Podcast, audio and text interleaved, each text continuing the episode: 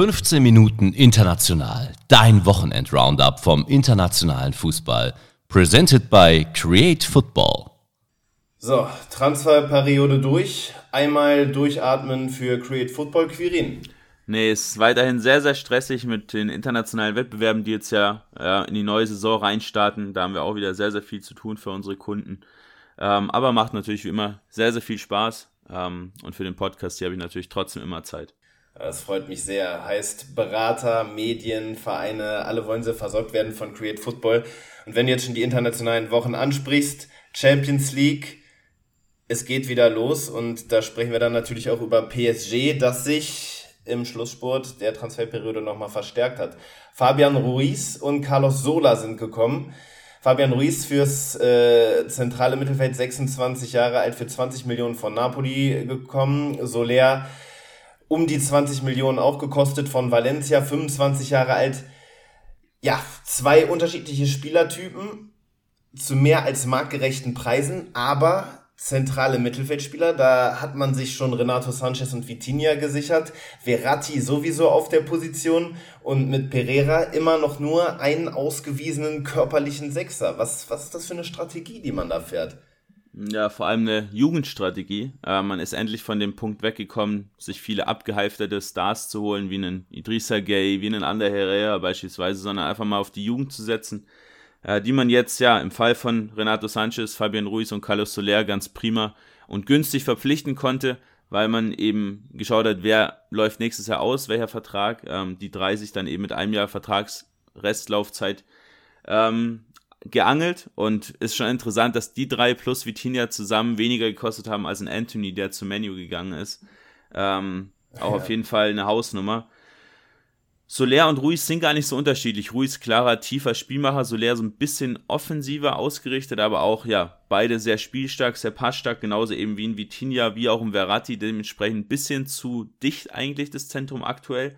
Äh, Verratti aber immer wieder verletzt, lebt ja auch nicht den gesündesten Lebensstil mit seinen vielen Partys. Denke, dass der Ruiz auch bald reinrutschen dürfte und ihn dann auch, ja, mittelfristig komplett ersetzt. Ja, und Soler, der ja eigentlich, ja, vom Vertrag her so weit ausgehandelt wurde, weil man eben nicht sicher war, ob Ruiz tatsächlich kommt. Da gab es ja auch Gerüchte, dass der nächsten Sommer lieber ablösefrei zu Real Madrid gehen würde. Ähm, dann hat man ihn doch bekommen. Bei Soler war man in Verhandlungen schon sehr weit, hat ihn einfach auch noch mit eingepackt.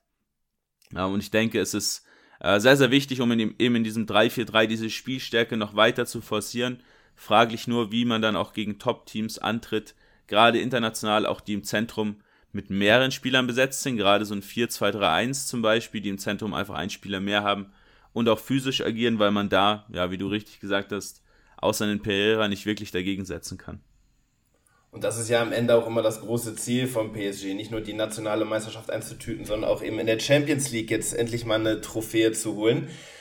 Was dem französischen Top-Team sicherlich ja, nicht wirklich wehtun wird, ist der Abgang von Julian Draxler, so ehrlich muss man sein. Der ist jetzt zu Benfica ausgeliehen und trifft da auf Roger Schmidt, einen deutschen Trainer, und der hat gesagt, Draxler wurde nicht geholt, weil es mit Götze bei der PSW gut geklappt hat. Das, die kamen ja aus ähnlichen Richtungen, aus nicht ganz so stabilen Karrierephasen.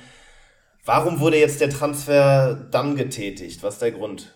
Also auf den ersten Blick passt es nicht so wirklich. Da hätte ich mir lieber einen Kamada gewünscht, an dem Benfica ja auch dran war, weil Schmidt eben hohes aggressives Pressing spielen lässt, einen hohen Fokus auf eine starke Intensität seiner Spieler und im Spiel generell legt ähm, und generell auch gerne schnell umschaltet, was er alles bei der PSW auch so ausgeführt hat. Jetzt bei Benfica, aber tatsächlich mit ziemlich viel Ballbesitz in den ersten Spielen, im Schnitt mit 65 Prozent, also sehr dominante Auftritte, wo man natürlich einen spielstarken Zehner im 4-2-3-1 auch braucht und das ist Draxler ja definitiv. Es fehlt ihm aber natürlich das Tempo für diese Umschaltaktion, es fehlt ihm auch die Pressingqualität. Ähm, ja, aber sofern man weiterhin mit so viel Ballbesitz agiert, ist er für mich auch ein Upgrade zu einem Joao Mario, der der einzige klare Zehner ähm, im System mhm. bisher war. Und man agiert zudem sehr zentrumslastig, also er wird auf viele Aktionen kommen und denke ich auch, ja, nochmal seine Karriere so ein bisschen in Schwung bringen können ganz viele französische Vereine hier heute involviert. Es gab nämlich auch einen Stürmertausch in der Liga. Amin Gouiri, 22 Jahre alt, für knapp 30 Millionen nach Rennes und im Gegenzug wechselt Gaetan Laborde, 28 Jahre alt, ebenfalls Stürmer, für 10 bis 15 Millionen Euro nach Nizza. Win-Win am Ende. Ja, leichter Gewinner vielleicht ist da drin, aber ich denke, dass beide davon schon profitieren werden. Ähm, gerade Laborde, ja, der ja vor allem mit einem Andy Delors, der ja schon in Nizza am Start ist, in Montpellier extrem gut harmoniert hat. Wer bis in die Liga A verfolgt in den letzten Jahren, dem ist es mit Sicherheit auch bewusst. Sehr dynamisches Duo, die beiden sich viele Tore gegenseitig aufgelegt. Das war da wirklich teilweise so. Montpellier schießt vier Tore, kein anderer Spieler außer die beiden mit einer Torbeteiligung. Ähm, denke, da hat man sich den richtigen Spieler dazu geholt. Laborde ja auch noch nicht so alt und wie gesagt, starke Harmonie mit Delors. Und auf der anderen Seite Guiri ähm, für Stadrennen recht günstiger Transfer von einem wirklich extrem talentierten Spieler. Ähm, das ist vielleicht so ein bisschen die Downside für Nizza, dass man für Guiri unter 30 Millionen bekommen hat. Da wäre schon mehr möglich gewesen in meinen Augen. Äh, Guiri jetzt der nächste. Sehr, sehr junge, sehr talentierte Angreifer neben dem Suleimana, Doku, Kalimuende und Terrier im Angriff von Stadren. Ja, bin ich mal gespannt, wie man das dann vorne zusammensetzt. Gerade ein Terrier, der eben auch wie Guiri über links kommen kann, aber auch im Zentrum sehr stark ist sehe ich da als bisschen Konkurrenz, aber äh, denke, da wird man sich super aufstellen und in den nächsten Jahren viel Geld durch Verkäufe erzielen. Liga-Rivale Olympique Lyon erzielt jetzt auch eine Menge Geld durch den Verkauf von Lukas Paqueta, 25 Jahre alt, torgefälliger Spielmacher und West Ham United ist der Abnehmer und United kann da bis zu über 60 Millionen Euro loswerden. Ein guter Spieler unbestritten. Ich frage mich trotzdem, ist der dieses Geld wert am Ende? Ja, in meinen Augen schon. Ich finde ihn extrem cool, einer meiner absoluten Lieblingsspieler, weil er eben Torgefahr verkörpert, letztes Jahr neun Treffer in der Liga, plus eben auch Tore vorbereiten kann. Sehr kreativ, sehr spielstark, viel Spielwitz auch dabei.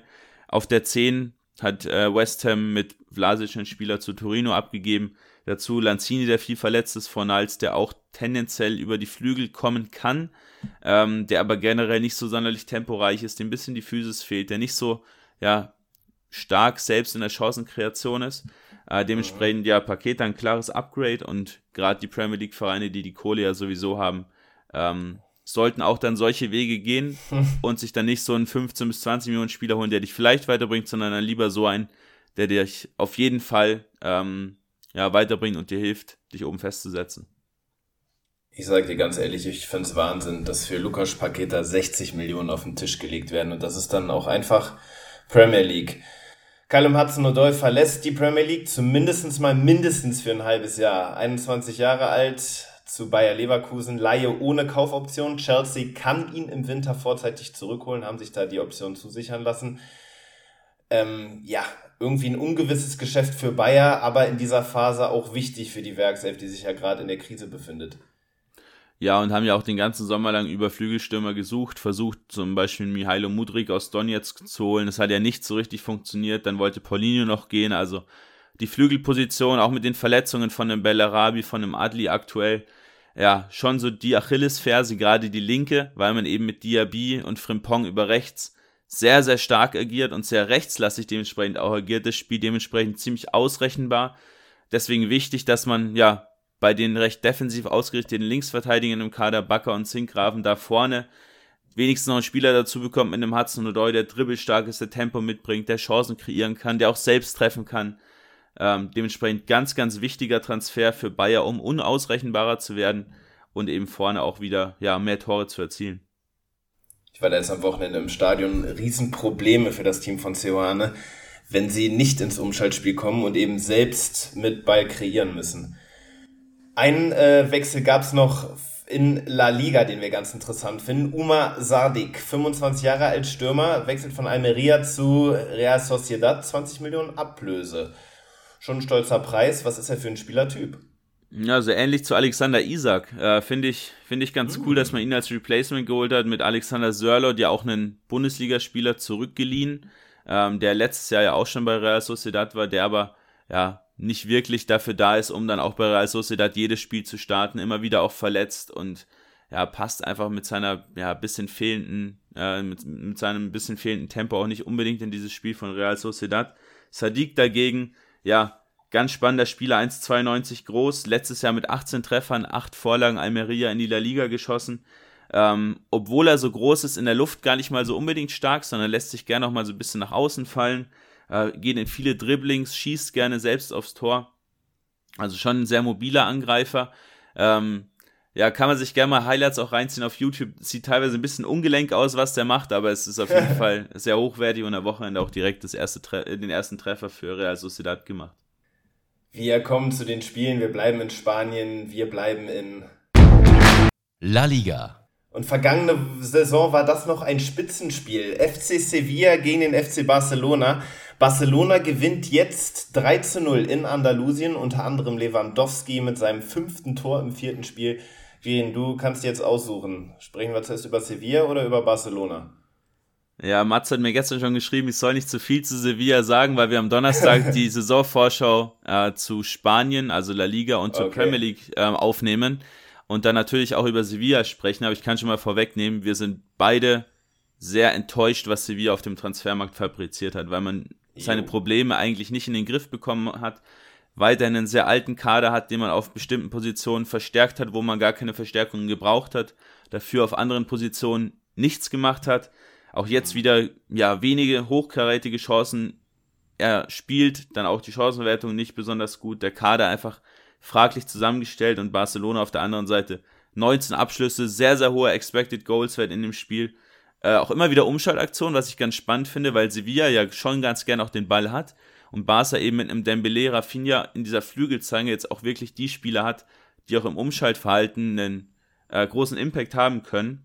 Ja, Rafinha auch direkt wieder an Toren beteiligt gewesen und in dem Spiel auch eine, eine ganze Ecke besser gewesen als Dembele. Ganz kurzer Take von dir. Siehst du den FC Barcelona am Ende der Saison auch in der Königsklasse noch mitmischen um den Titel?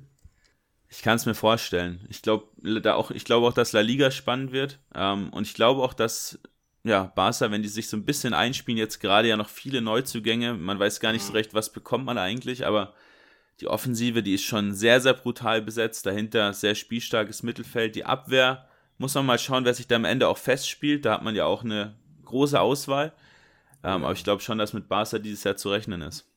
Zu rechnen ist sicherlich auch mit den kommenden äh, beiden Vereinen. Wir gehen mal rüber nach England in die Premier League. Und da hat Manchester United jetzt 3 zu 1 gegen Arsenal gewonnen. Arsenal ja top in die Saison gekommen und jetzt United, Anthony trifft und äh, ja, das Team von Erik Ten Hag mit dem vierten Sieg in Folge nach diesem 0 zu 4 Debakel gegen Brentford. Genau, Rashford, zwei Tore, eine Vorlage, war so der Matchwinner am Ende des Tages. Man muss aber sagen, sehr glücklicher Sieg auch für Menu.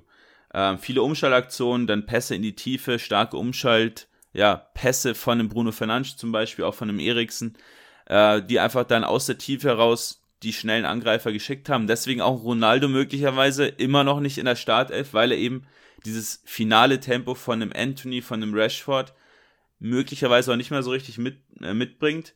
Ähm, mhm. United weiterhin in einer eher tieferen Positionierung, was mich ein bisschen überrascht, dass man dieses Pressing von Ten Hag nicht wirklich anwendet. Aber gut, Arsenal auch sehr spielstark, also vielleicht auch nicht ja, unbedingt gewollt, dass man da vorne sich dann ausspielen lässt. Auf der anderen Seite Arsenal erste Niederlage, ja. Ist aber 60% Ballbesitz, eine extrem hohe Passqualität, auch einen hohen Expected Goals Wert. Also die, ja, schauen natürlich jetzt erstmal so aus wie der Verlierer des Spieltags, aber haben trotzdem wieder super gespielt. Martinelli wieder brutal stark äh, gewesen, auch in Jesus eine ordentliche Partie gemacht. Äh, also mit Arsenal ist definitiv zu rechnen. Das muss ich auch sagen, das finde ich das Geile, wenn man sich eben mit dir und mit Mats unterhält, dass man da eben auch bestätigen kann, obwohl da erstmal die Niederlage auf dem Scoreboard steht, dass der Trend eben doch bestätigt wird und der zeigt bei Arsenal ganz klar Richtung Spitze. Lass uns mal direkt weitergehen nach Italien, in die Serie A. Da gab es nämlich auch ein paar spannende Spiele, unter anderem das Mailand Derby. AC gegen Inter und das geht 3 zu 2 aus. Rafael Leao, nicht nur wegen seiner zwei Tore der Unterschied. Leao, ja, drei Tore, äh, drei Scorerpunkte, ähm, wirklich ganz, ganz stark wieder. Also da ist auch keine Überraschung, dass Chelsea da wohl noch 150 Millionen geboten hat, kurz vor Ende des Transferfensters. Die ist er definitiv mittlerweile schon wert. Ähm, sehe ihn da wirklich ganz weit oben dabei, auch ja, in den nächsten zwei, drei Jahren in die absolute Weltspitze vorzustoßen. Diese Hereingaben, diese Dribblings, diese eigenen Abschlüsse, das sieht alles so erwachsen aus und ich habe es ähm, ja, ist schon öfter gelesen in den letzten Tagen, es erinnert alles so ein bisschen an Thierry Henry, auch diese Körpergröße, diese bisschen, oh. Schlacks, bisschen diese Schlagsigkeit, diese starke Technik. Also Leao auf jeden Fall ganz, ganz heißes Eisen für die nächsten Jahre. Aber in dem Spiel, ja, doch, ja, man muss, man muss ihn trotzdem mit reinbringen, auch wenn er jetzt nicht gescored hat am Ende des Tages, aber Ismail Benacer, für mich der Unterschied, warum Milan auch das Spiel gewonnen hat. Äh, über 80% seiner Zweikämpfe gewonnen, 12 Balleroberungen, ähm, 100% Passquote, hat keinen Fehlpass gespielt im ganzen Spiel und dazu noch drei Torschüsse vorbereitet. Ähm, er, ja, reingerutscht, nachdem Cassie ja zu Barca abgegeben wurde und endlich vollfüllt er auch, ja, sein komplettes Potenzial und ich glaube, diese Tonali Benacer Doppel-6 wird Milan noch extrem viel Freude bereiten in der Saison. Boah, cool. Und auf der anderen Seite muss ich sagen, Inter wirkt für mich gerade nicht wie ein Scudetto-Anwärter, ähnlich wie Juventus Turin, das offensiv enorme Probleme hat und nur 1 zu 1 bei der Fiorentina spielt. Genau, äh, sind vor allem die Ballverluste, die man in der gegnerischen Hälfte hat bei Inter. Da jetzt auch mit Jalanulu 12 Ballverluste, auch ein Lautaro Martinez mit 16 Ballverlusten, das ist einfach zu viel. Dementsprechend hat man Milan auch immer wieder die Chance gegeben, in die Umschaltaktion zu kommen. Viele Fehlpässe einfach auch da, wo man einen ungenauen Pass spielt, der Gegner dann sofort den ja, Weg zum gegnerischen, äh, zum eigenen Tor auch wieder ähm, suchen kann. Also das ist so ein bisschen das Problem, dass man vorne einfach nicht diese Kreativität aufbringen kann aktuell. Dazu fehlt ja auch Lukaku, ähm, aktuell verletzt. Ähm, ja, ich glaube, Inter und Juve werden kommen in der, in der Saison oder in den nächsten Wochen. Ähm, aber alles sehr, sehr ausgeglichen da. Dann lass uns jetzt mal zum Spitzenreiter gehen. Napoli gewinnt bei Lazio mit 2 zu 1. Top in die Saison gestartet. Du hast die vergangene Woche live gesehen. Ich glaube, gegen die Fiorentina war das sogar. Was traust du dem Team um oder von Luciano Spalletti zu? Ja, ich finde es ganz witzig. Hier in München leben ja schon sehr, sehr viele Leute aus Neapel und die jedes Jahr schlagen die die Hände über dem Kopf zusammen und das wird eh wieder nichts und was weiß ja. ich. Aber dieses Jahr war es nochmal deutlich extremer, weil man eben einen Insigne verloren hat, einen Kulibali verloren hat, einen Mertens ist weg. Aber Jetzt die Kader zusammen, Ruiz, genau, der ist auch noch weg, habe ich ganz vergessen. Aber der Kader ist in meinen Augen so stark und so ausgeglichen wie in den letzten Jahren nie bei Neapel. Ähm, man spart zudem sehr, sehr viel Gehalt durch Spieler wie einen Kim min die man reinbringt für einen Kulibali, die aber das eigentlich ein sehr gleiches Qualitätsniveau haben. Und oh. ja, so der Spieler der ersten Spiele bei Napoli natürlich Quisha. Äh, sein Nachname ist einfach zu kompliziert, um ihn dann schnell über die Lippen zu bringen. ähm, mit vier Treffern, einmal Assist. Ja, der, der Mann der ersten Wochen. Und der lässt dann Insigne jetzt im Prinzip schon vergessen. Äh, vergessen machen in Napoli. Interessant, Lazio ja unter Sari mit diesem typischen Sari-Ball, sehr viel Ballbesitz. Jetzt nur 39% in einem Heimspiel, weil Neapel sie komplett dominiert hat. Ähm, vorne 19 Abschlüsse, sehr hoher Expected Goals Wert, weil 15 davon auch von innerhalb der Box abgeschl abgeschlossen wurden. Ähm, und das ist ganz interessant, weil das hat die Fiorentina mit dem hohen Pressing von Vincenzo Italiano letzte Woche super unterbunden, dass Neapel überhaupt nicht wirklich ins letzte Drittel gekommen ist. Und das ist in meinen Augen auch die einzige Option, wie du Neapel wirklich, ja, im Griff haben kannst, indem du die neue Doppel-6 Lobotka, Sambo Anguissa, die super funktioniert, wenn du die einfach immer wieder anpresst und dafür sorgst, dass die eben diese Bälle nicht auf diese Flügelspieler Lozano und Quisha spielen können. Nur dann hast du in meinen Augen eine Chance, Neapel auch zu schlagen. Auch das werden wir unter der Woche sehen, wie das dann auch auf internationalem Parkett funktioniert. Wir gehen jetzt ganz schnell weiter zum Spieler der Woche. Und das ist Hani Mukta, der Berliner Jung, in den USA bei Nashville unter Vertrag, sorgt dafür Aus Aufsehen. Zehn Scorer in den letzten vier Partien. Was ist das für ein Spieler, Quirin? Ja, ganz, ganz interessant. Ich verfolge ihn jetzt die letzten ein, zwei Jahre immer wieder. Äh, ist ja aus Dänemark nach Nashville gewechselt, ist dort mittlerweile zu einem ja, MVP gereift. Ähm, absoluter Starspieler im Team von Nashville, aber auch in der gesamten Liga. 28 Scorer in den 29 Ligaspielen in der Saison unfassbarer Wert. War noch ein paar Elfmeter dabei, muss man auch sagen, klar. Aber wenn man Mukta mal sieht, wenn man seine Tore sieht, die er erzielt, das sind Tore, die schießt du so eigentlich nicht. Aber der hat so eine brutal gute Technik. Ähm, da sind Volleys dabei, da sind Fernschüsse dabei, Freistoßtore. Ganz, ganz heftig. Agiert meistens als Spielmacher, teilweise so auch so ein bisschen als hängende Spitze, teilweise auch ganz vorne drin. Ähm, schießt gerne sehr präzise selbst aufs Tor, kreiert sehr viele Chancen, geht in viele Dribblings. Also der hat im Prinzip alles, was man braucht und hat noch bis 2025 Vertrag in Nashville, aber ich glaube, mit 27 Jahren ist er am besten Fußballeralter, um da vielleicht auch nochmal den Weg nach Europa zurückzuwagen. Fände ich super interessant. Und um das äh, zuvor begonnene Serie A Roundup jetzt auch endgültig abzurunden, das Team der Woche. Udinese Calcio gewinnt 4 zu 0 gegen die Roma. Quirin. Vier Tore, aber nur ein Expected Goals Wert von 1,1. Ähm, bei fünf Schüssen aufs Tor vier Treffer erzielt. Also sehr, sehr effektiv. Udine ähm, am letzten Wochenende gegen die Roma. Extrem konterstark. Die Roma unter Mourinho mit viel Ballbesitz.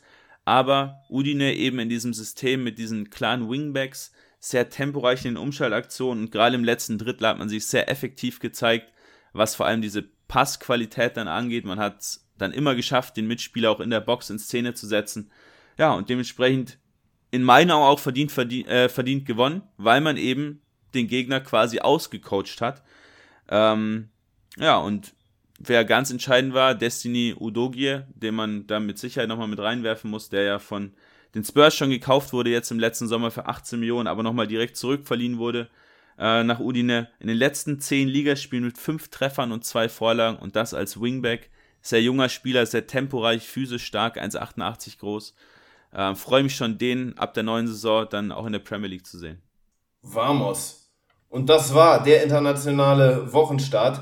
Bleibt stabil, Quirin, dir gehören die letzten Worte. Jetzt beginnt natürlich auch wieder ja, der internationale Fußball. Gibt es da noch einen Spieler to watch oder eine Partie, die du uns ans Herz legst? Boah, da passiert so viel in den nächsten Wochen. Ganz, ganz schwer zu sagen. Ähm, aber ja, schaut euch gerne mal Hani Mukta an, wo wir ihn schon hatten. Ähm, der hat es auf jeden Fall verdient, der Junge. Der performt brutal in der MLS.